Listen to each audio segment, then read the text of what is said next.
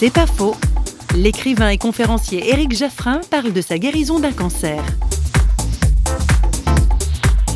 Jour, j'ai entendu parler de cette image. Deux personnes sont reliées par un- une cordelette et un peu distantes l'une de l'autre. Et pour les rapprocher, il faut faire des nœuds.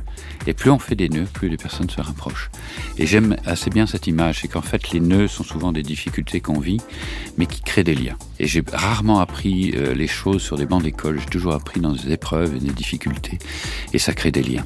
Et, c'est un peu comme ça que j'ai vécu cette guérison, dans le sens où je crois que été guéri intérieurement, physiquement, grâce à ses amis et grâce aux chirurgiens, aux, infirmières. Tout était une question de, de relation, de lien avec les uns et les autres. Et ça, c'est un conseil que je donne lorsqu'on vit des épreuves. Ne jamais couper le lien. Jamais. C'est pas faux vous a été proposé par Parole.fm.